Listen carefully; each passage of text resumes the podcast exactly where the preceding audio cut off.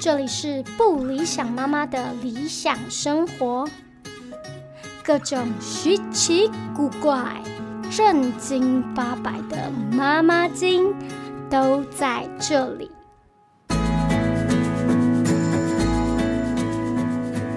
好，那我们刚刚聊了，就是关于那个出去大自然接受洗礼，对于小朋友的观察力是有很大的。就像我刚刚讲的，就是他在台北的半年，可能就会。对很多事情比较不想要尝试，但是在大自然的生活的那半年，他就是很很愿意跟大自然做连接。然后你刚刚有讲那个观察会变得很很细微，观察力变很好。那我想要聊啊，像大福现在已经四岁半，嗯，差不多。对，那其实大部分这个年纪的小朋友，大家都会选择就是让他去上幼儿园了，因为在家里就是基本上相处的时间也已经非常的长，然后他们的活动力 也变得非常的旺盛，然后求知欲也变得非常旺盛。那我想问看，就是你针对这件事情，你们没有送他去幼儿园的原因，你们自己有你们自己的见解吗？我觉得一开始是这方面，我老公主导权蛮强的。他在生小孩之前就很明确的跟我说，他不想要让小孩去所谓的传统体制下的就是学习环境。如果真的要，他想要自学。所以在还没有小孩之前，我们好像就有一个为共识，就是自学。然后，但我一直对这件事情感到很怀疑，就是我可以做到吗？然后自学就是。当你还不是妈妈的时候，这个名词对你来说好陌生、遥远。对呀，呢，你就一直去爬文，一直去做功课。然后我就当然经过这几年的时间，我慢慢知道了，然后我也慢慢认同这件事情，就是学习不一定是要在一个教室里面。所以我觉得我们现在的目标不是说我一定要自学，而是说。我想要让他学他想要学的东西，所以这不一定是传统的幼稚园可以满足我的。嗯嗯嗯。所以我们觉得不要那么早送幼稚园，我们可以去一些共学的环境，然后去让他有这些人际关系的相处，但同时又可以学到他喜欢或是我们觉得他该认识的东西，这样子会好过于。他去幼稚园，我觉得这很这非常非常理想化。就是我觉得你们其实大部分年轻家长谁不想这样对？就是都很想要可以自己教导自己小孩。但我我觉得你们很勇敢的做这个决定，是因为就变成你的业务量很大哎。对，而且随着不同的年纪，你会发现你需要满足他的更多了。嗯，所以。到了现在四岁半，我回花莲刚好有花莲有很多外国老师，嗯哼，外国人，嗯哼嗯哼，所以现在唯一比较大的差别是我有让他去跟外国人一起学英文，但那也不算是幼稚园，就等于是有一个稳定的共学课。所以就是让他还是有参与不同课程的，有的是短短时间的共学，然后有些可能就是去跟伙伴玩耍，然后现在也增加，因为他认知性提高了，所以你也让他有些语文的环境可以稳定下来学习，而不是每天待在家里做很无聊的 事情。因为我相信很多妈妈送小孩去幼幼儿园，说真的啦，大部分都是觉得带小孩真的很累，就是想要喘一口气。这谁 当妈妈的人都懂嘛？但我觉得能像你这样子坚持下来，让你可以有时间去评估他需要这个阶段需要什么，然后去安排更多的不同的体验，不管是课程还是旅行，还是生活上面的学习，我觉得这都。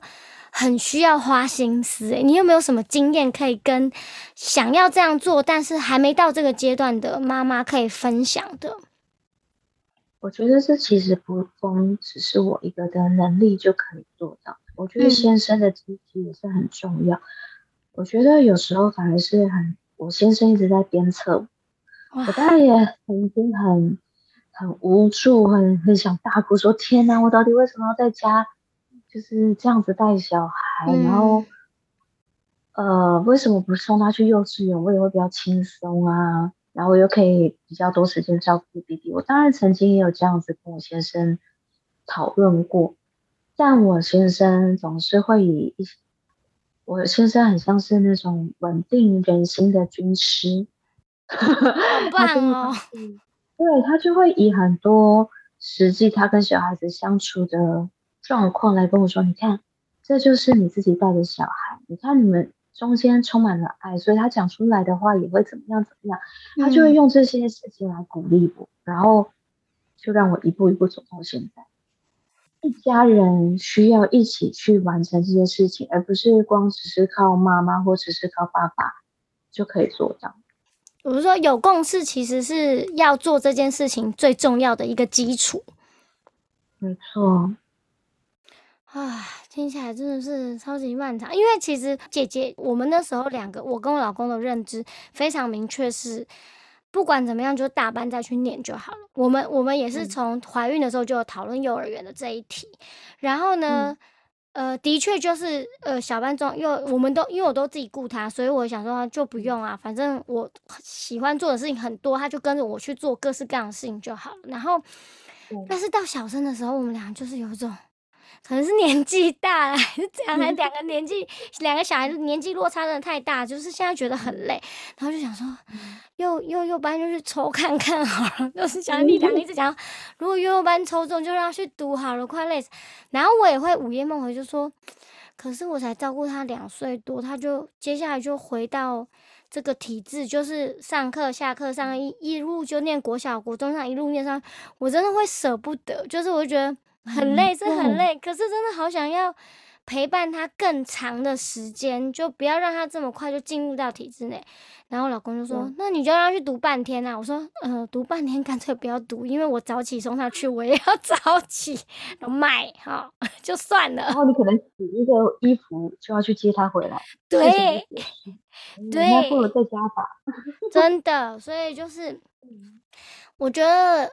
可能很多，也有可能是很多还在怀孕、正准备要生产的妈妈或爸爸在听我们的节目，可能会对这些理想都觉得对对对，这就是我们，我们也是这样觉得。但是就是各位观众，为什么要邀请？发达少女变妈妈来聊，就是因为其实从理想到现实的这条路径真的非常困难，因为太多生活上的琐事要去照顾，然后妈妈也要懂得照顾自己的情绪，然后另外一半也要理解你。我觉得这件事情很难达到一个平衡，除非你就像你就像伟伟讲的，就是你们两个要非常有共识，在那个坚定的共识之下。发生任何生活的摩擦，或是自己跟自己相处的不好的时候，那个共识还是可以稳稳的在那边陪伴你。就像你老公会跟你讲说：“你看，你坚持了这么久，你的孩子就是跟别人不一样，你跟他的连接就是跟别的家庭不一样。”我觉得这个共识的基础是非常非常重要的。嗯嗯，我觉得这也是就是鼓励我撑下去的。一个很大的动力就是这些鞭策的话，所以当但是我想要跟各位妈妈讲的是，就是真的就相信自己。当然，你中间也会有一些觉得很困惑，觉得天哪，我到底为什么那么辛苦？但是相信你撑过就就赢了。嗯，可以，因为前面其实我中间也有觉得很困惑的时候，然后除了我先生的话语之外，我还碰到了几个妈妈，同样的，她也是跟我说。以后读书的时间很漫长啊，你为什么要让他那么早就去了呢？你现在去，他就一路这样一直读读读嘞。我觉得在当时觉得备受煎熬的我，然后听到这些也是对呀，到底为什么？然后心里当然一方面想说，但是他去了，我就可以更有能力照顾自己啊。我觉得在就是一。两边拉扯的状态下，就度过了那个我觉得最难熬的时候。但我现在已经觉得倒吃甘蔗，因为他们两个很多时很长时候会玩在一起，就可以互相陪伴了。对，特别是在这疫情期间，我相信很多爸妈应该也有发现，就是在疫情期间，你会发现你的小孩其实感情蛮好的。哎，对啊，对啊，对啊，这个真的是蛮难得的一个的机会，可以全家人一直。在一起真的是不容易，但是也是非常难得啊！我觉得，嗯，对。那我想问啊，你觉得你你们会有这一套路的这一整套对于教小孩的方法跟这些理想，然后去实践它，跟你们两个本身是从事，比如说娱乐圈的工作，或者是比较开放性的工作，你觉得跟你们的工作会有关系吗？就你们的职业有影响到你们对待小孩生命啊这些的看法？你觉得会有关联吗？我觉得多少一定有诶，因为我觉得。呃，我本身哈，我我觉得我不是很会读书的人，所以对于传统的教学环境，嗯，我也会存在着有很多的困惑。然后我反而很感谢我的父母是在一种很开放的状态下，在我成长的过程，所以我可以有很多的机会去选择我想要学的东西，导致于成就现在的我。所以。我相信我先生一定也是因为也是这样子。当然，我们的工作可能会认识到更多不同的人，然后仔细去发现，其实大家不一定真的是要你所谓呃名校出来的才会有很多很酷的想法，或是很棒的人生，很很好的工作。所以我觉得不一定是要传统的体制下长大。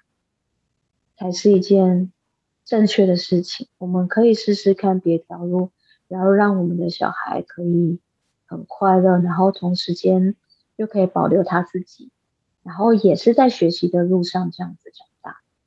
哇，你真的很厉害，真的是一个母爱爆表的，非常的为他们着想。这件事情真的不是很容易，因为像我就说我自己内建母爱比较没有那么多，但是其实我大家朋友我们是同温层，所以大家看到说哦，就小杰做很多事情或这样，但其实很多时候我大部分都是在抱怨，我的内在是在抱怨的，就是会一直觉得说，唉，就是绑手绑脚，不然就觉得说。为什么我现在要这样？为什么我要帮他选了一个这个学校，每天要接送这么麻烦？然后，可是真的很像大学生，就是一样要做期末的专题报告，三年级资料收集，然后要做呃讨讨论啊，大纲分析，然后把它做成一份，因为他自己决定他要做 PPT。因为他有上 PPT 的课，所以他想说把这个专题的报告这次用 PPT 的方式呈现，所以我们就要去讨论每一页要要做多少的量，然后重点摆在哪边，然后多少是他自己的心得，多少是他的观察，多少是他搜寻来的知识。然后有时候我就会觉得，干嘛要自己麻烦死？就上一般的学校考期末考就好了。但是你就会发现，然后他就用自己的口条。介绍了他的 PPT，这样介绍他的专题。我我们的专题是种植植物这样子，然后就开始分析，然后介绍。当然，我们这一个这两三个礼拜为了这专题吵了很多次的架，因为他也是很不细心，然后或者找来的资料没有整理好或什么的。但是你听到他在分析这些事情脉络的时候，你就会觉得，哦哦，我选择这个不同的教育对他的影响其实蛮大的，就是。可能平常感觉不出来，你只是觉得别人要考试，我们不用考试。但是你可以发现，老师给他们的东西，让他的条理跟一般的国小生是不同的逻辑。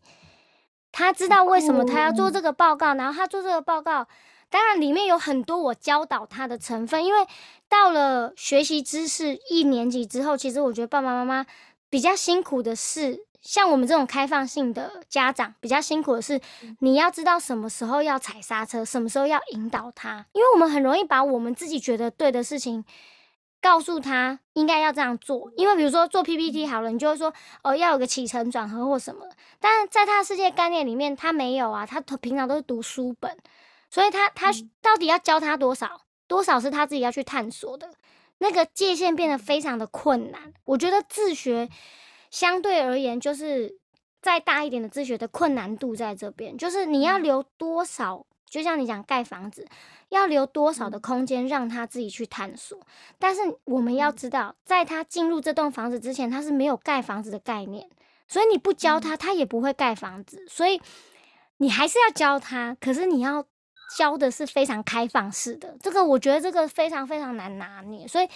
我那时候听说你们未来有可能会从国小要可能会做自学的时候，我就觉得，哇！我现在听你讲，我觉得你是做得到啦。就是 如果是我，我没有办法，因为我就是一个自我非常强大，但是没有办法真的方方面面替小孩着想太多。可是你是可以替他们着想的，你跟你先生是可以，我觉得这就是非常了不起的地方。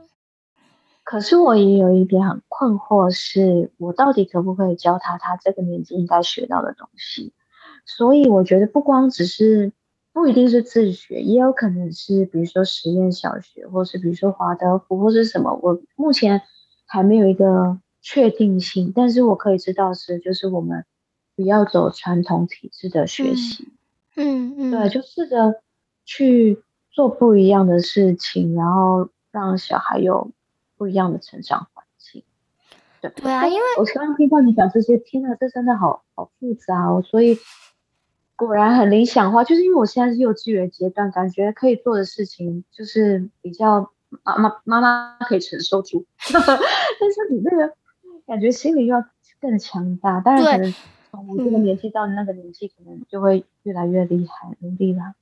但是我跟你讲哦，幼儿园其实幼儿是一个人最关键的时候。虽然我们从小对真的非常非常，所以我觉得你们现在做这件事情对他们来讲，真的他们真的超幸福的。就是你的两个小孩真的超幸福，觉得他们很很很幸福，能够在这样子的，就是爸爸妈妈很知道自己在干嘛，很有觉察，然后能够知道。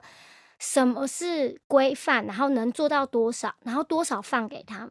那因为我说上了一年级之后更麻烦，就像你讲那个爸爸妈妈的心智要更强大，因为它包含了所谓的知识，就是嗯，我怎么知道我小孩这学期我给给他的知识量到底够不够？应他到底能不能循序渐进，一直到六年级之后正常的衔接？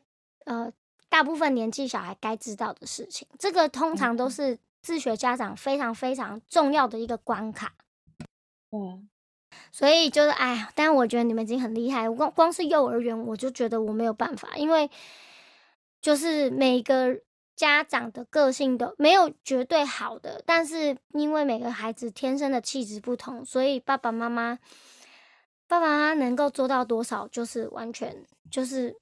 这就是命，就讲了半天，讲说这是命，没有，觉得爸爸妈妈就是要，就像你讲，要回到自己是舒服的状态才有办法。对，对啊，对，而且我觉得我我先生教我的一点，我觉得也是，嗯，大家我们大家可以互相勉励，就是他觉得小朋友跟家里的连接，就是一家人的连接，比什么都重要，所以在他最需要你的爱的时候。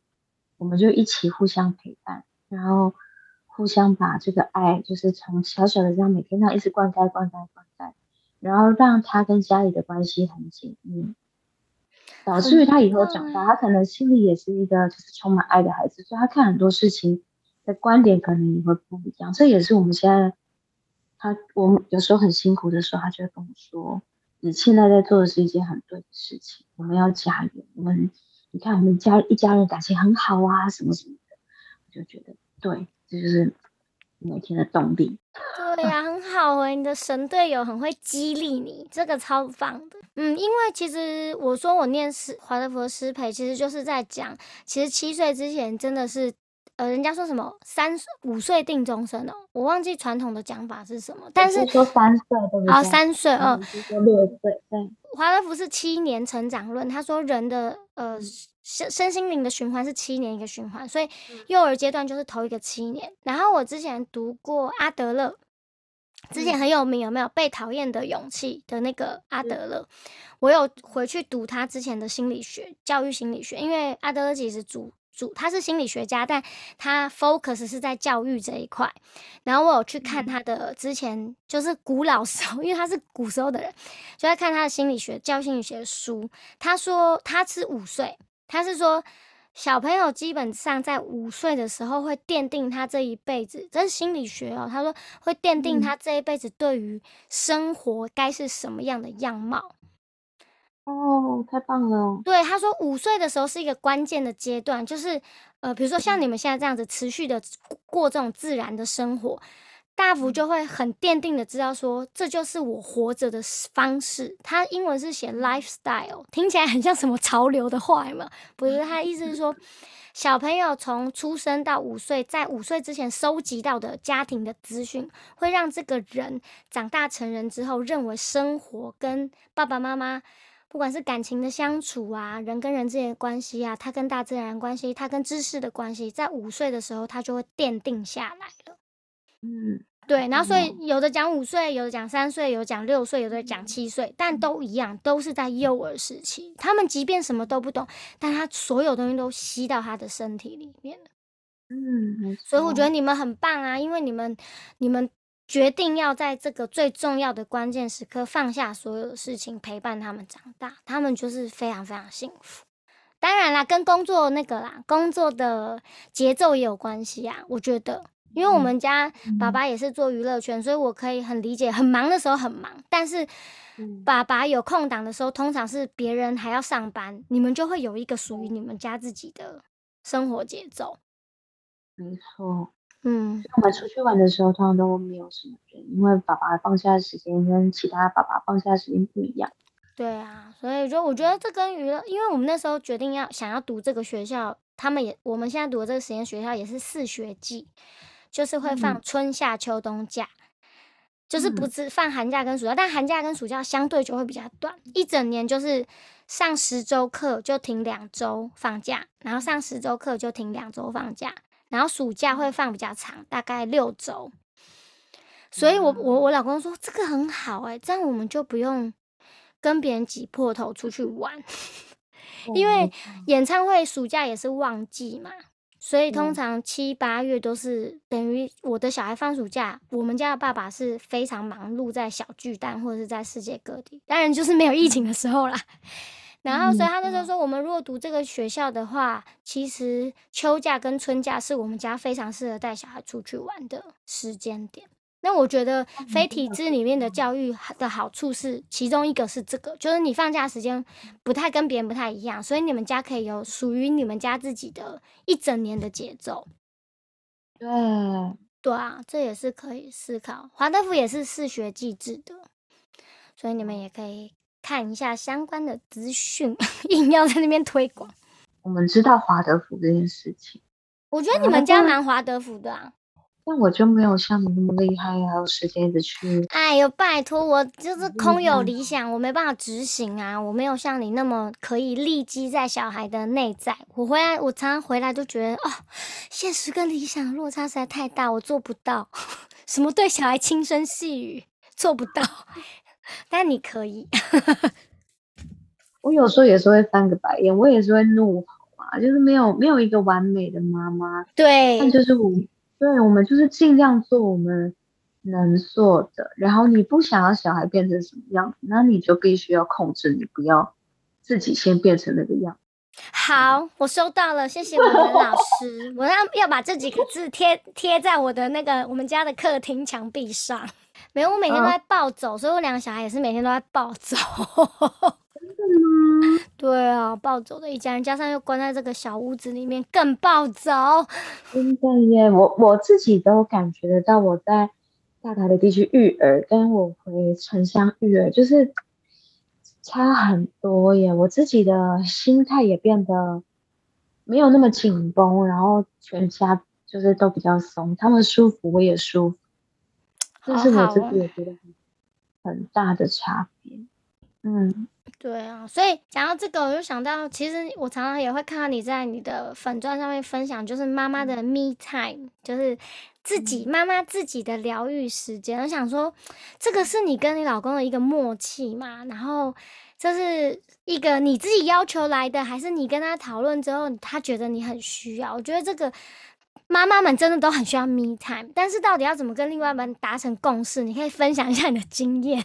对，就是其实我我觉得妈妈都要自己找到一个时间是属于自己的，特别是我这种奴性的妈妈，就是你从起床，对，因为你从起床可能不是你自主性的起床，而是你是被动性的起床，就等于说你从起床的当下，你就是开始在为了育儿忙碌，然后到一整天的结束。所以你必须要有一些时间是恢复到你自己的状态，我觉得才会整个人放松。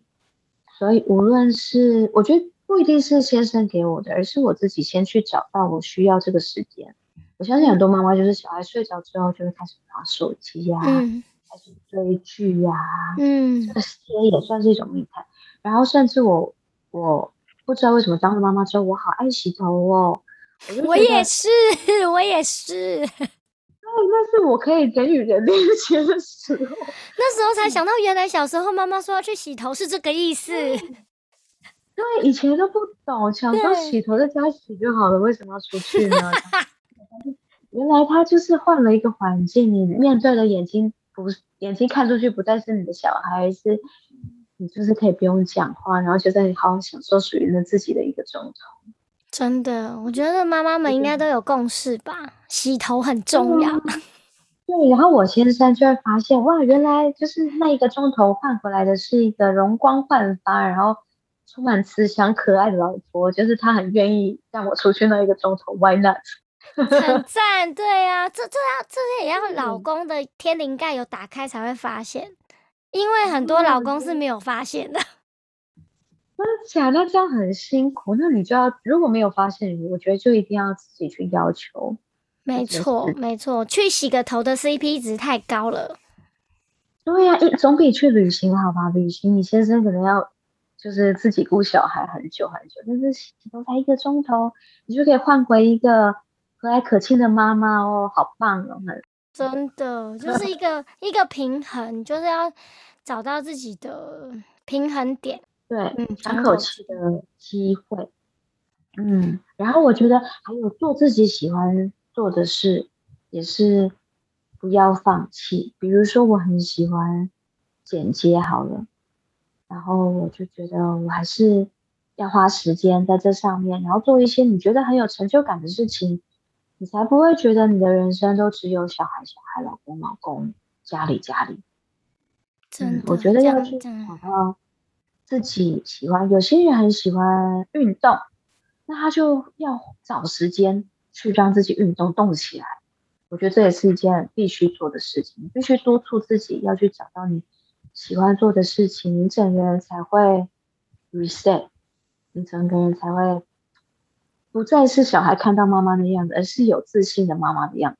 对，我觉得你觉得用 reset 这个这个动词用的超好，真的就是一个 reset，真的很需要。就是像我做这个 podcast，大家说哇塞，你怎么还有时间啊？什么什么什么的这样。然后就像就像你刚刚讲，就是我刚我也跟我讲说，你这么忙，而且你是两个男生，小男生，那个精力的耗费真的是，唉。有男孩子的妈妈应该知道吧？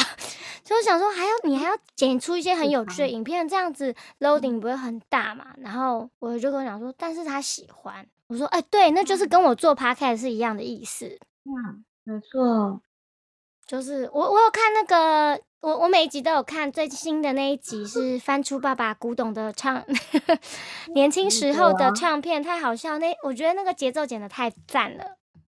就是觉得那个节奏不是一般综艺节目的节奏，那个节奏是一个很棒的电影的前导。你人也太好，但其实对对于这件事情，我我们其实也很犹豫。比如说有在关注我们的人，可能会发现我们一开始的育儿，我不会常常曝光我小孩的照片，嗯，是，对。但是有一天，我先生就突然跟我讲说：“哦，是因为我们看到很多虐童的新闻，有一阵子有很多虐童的新闻，然后我们就想说，嗯，可能大家有时候真的不知道该怎么样跟小孩相处，嗯，然后可能这世界上太多的不好的新闻，那如果我们很有爱，我们想要我们生活的很快乐，我们为什么不跟大家分享？”嗯，是不是也可以把这些正能量传达出去？然后有时候也透过一些影片，大家互相勉励，也可以知道说，哦，原来我可以跟小孩玩这个，哎，原来跟小孩这样相处很有趣。嗯，就是透过这样子的方式，让大家都可以更好。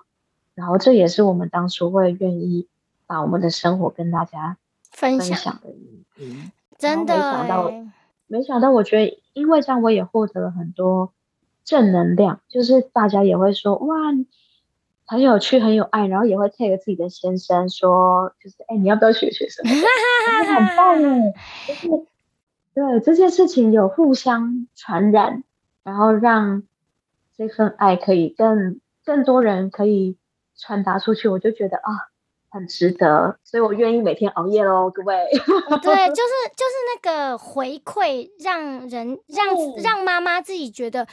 我做，我除了在照顾这些小孩之外，其实我做的事情是可以激励别人，让别人知道他们家也可以像我们家一样，或者是仅是紧紧的让 take 老公说，哎，别人是这样，就是你知道我做 podcast 其实不像像你的影片在 Facebook 上，它是很容易有嗯互动，因为因为你本身就有累积，你跟你先生。还有大福本人 的一些粉丝嘛，那因为我等于是从我本人是从 素素人开始做，然后 podcast 又是一个只能用听的，他没办法及时互动，但是我们的后台啊，可以看到世界各地有谁听了我们的节目，真的吗？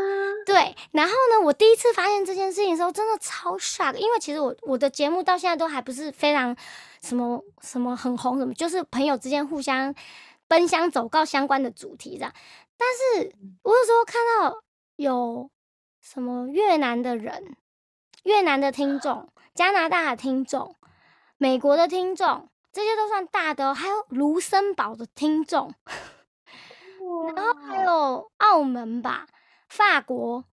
你看到那个世界地图上面有，就算你看那个百分比，知道只有一个人在听，就会觉得非常非常激励人心，就会觉得。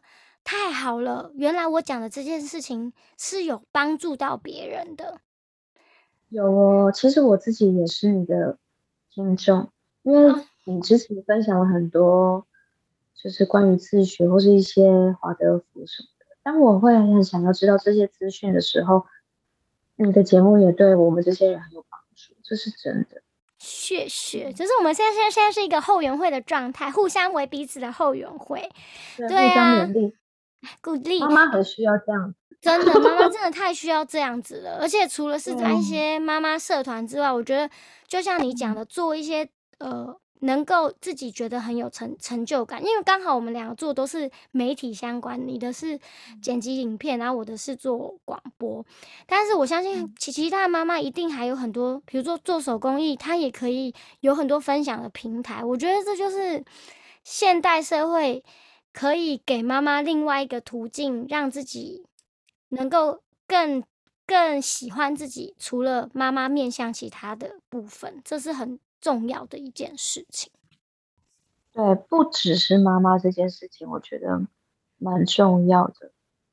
没错，好，哎，太开心了！而且我们一直到现在都没跟他讲，其实我们俩是高中同学。对，而且我们高中的时候应该都没有讲过那么久的话吧？对我，我我跟各位讲，就是各位听众点开这一节听众，我们俩在高中的时候并不是那个，不是什么闺蜜呢，就是我们有共，就是像像共同的朋友，就是比较要好，但是我们不是那种，就是非常非常好的交情。但是我们在生了小孩之后，发现彼此关注的事情很相似，比如说我们刚刚讲自学。或是对小朋友跟小朋友互动的方式，我就觉得这真的很很神奇的缘分。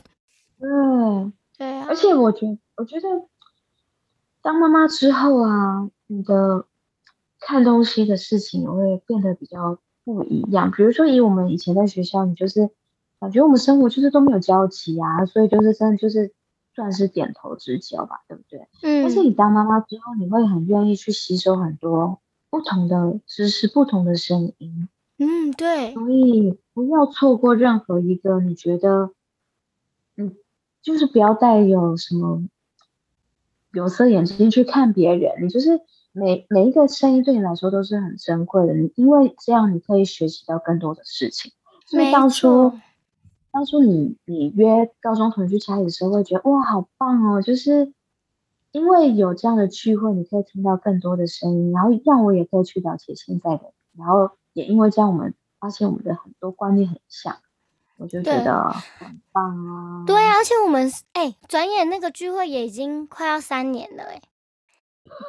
好恐怖！因因为那时候我对，而且各位各位听众们，那时候呃，我怀着我的第二胎小生，然后伟伟来我们家才跟我讲，他那时候的怀孕周数跟我只差两周，然后我们两个就在家里大吼说：“天哪，我们要同时一起生第二胎，觉得太刺激了。”对，然后那时候还想说，会不会同时间都在同一个？哦，对，我们又在同一个妇产科。对，太有趣了。就是我觉得妈妈们其实有时候会发现，有一些朋友是你当了妈妈之后，你才会才回过头发现，原来你们对很多事情的想法很相似。这个也是很重要的，妈妈的队友。嗯，没错。好的，谢谢伟伟今天来参加我们的节目。那大家，呃，如果我的朋友也很很好奇，或是想要认识更多他们生活的面相，也可以去他们的粉砖，是发发达少女变妈妈。哦，对，就是这么长，对啊，发达少女变妈妈。好，请大家可以。对，但他们比我们红啦，所以基本上是拜托那个大福的一些粉丝可以帮我们一些，不要这样子。好的，那大家互相分享一些很棒的观念跟很很棒的资讯，因为妈妈真的很需要一些神队友，然后我们大家都是互相的神队友，一起成长，对吧？对，没错，谢谢你。然后还是很感动，因为就是我刚刚跟大家讲，就其实我们以前高中只有点头之交，所以我一直在犹豫到底好不好意思提出邀请他来上我的节目。然后就是我真的是到上个礼拜才下定 决心，想说好，我一定要问伟伟。我知道，就是你离家出走了。对对对对，我上礼拜离家出走，对对对对对，就是离家出走那个晚上，想 就是今天的，来问伟伟吧。但是我觉得很很棒啊！谢谢你哦，谢谢你让我有这个机会可以上你的节目。好，但我觉得我很久没有当大师跟人家聊天，所以真的假的？真的，我很怕我聊不出个什么什么东西来，没有办法分享好，然后口条变得很烂。因为你知道，妈妈每天讲的话就是都是大概会会有点退化。妈妈讲话平常会有点退化，不会，你讲的很好啊。因为我觉得。很多真的是你生活上面的体验，然后在你内在转化之后，变成说话的时候，就会觉得哇，其实是非常有条理。有时候也感觉到很多前后呼应，我觉得。我想会点开这集的人，应该都听得懂你在讲什么。我觉得这就是小众媒体的好处，就是我们不是对了一大堆不知道我们在讲什么的爸爸妈妈对牛弹琴，而是对一些跟我们价值观很相似的人一起鼓励，一起彼此成长。我觉得这是非常重要的。好啦，夜深了，我们已经聊到现在，时间是凌晨十二十二点十七分。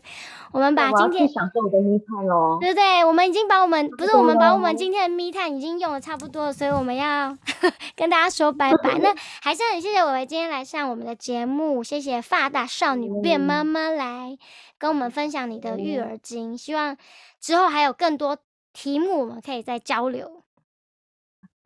好的，那就到这边，谢谢大家收听我们今天的不理想妈妈的理想生活，拜拜，拜拜。